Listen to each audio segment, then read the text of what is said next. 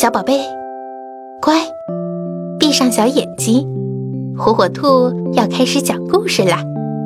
听完我们就乖乖睡觉哟。自大的蚊子，有只蚊子飞到了狮子面前，傲慢地说：“狮子，别的动物都怕你，我却不怕你。”你虽然有高大的身材和锋利的爪子，但是却不一定就比我强。要是你不相信，我们可以比一比，看看到底谁更厉害。蚊子说完，不等狮子回答，就吹着喇叭，猛地朝狮子脸上扑去。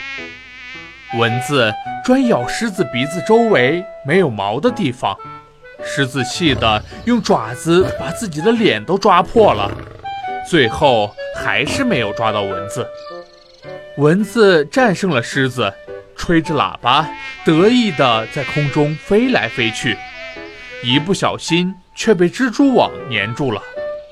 蜘蛛发现了蚊子，慢慢地朝蚊子爬了过来，要把它吃掉。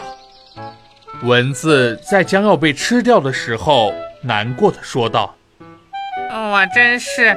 得意过头了，我已经打败了最强大的狮子，现在却要被这小小的蜘蛛给吃掉。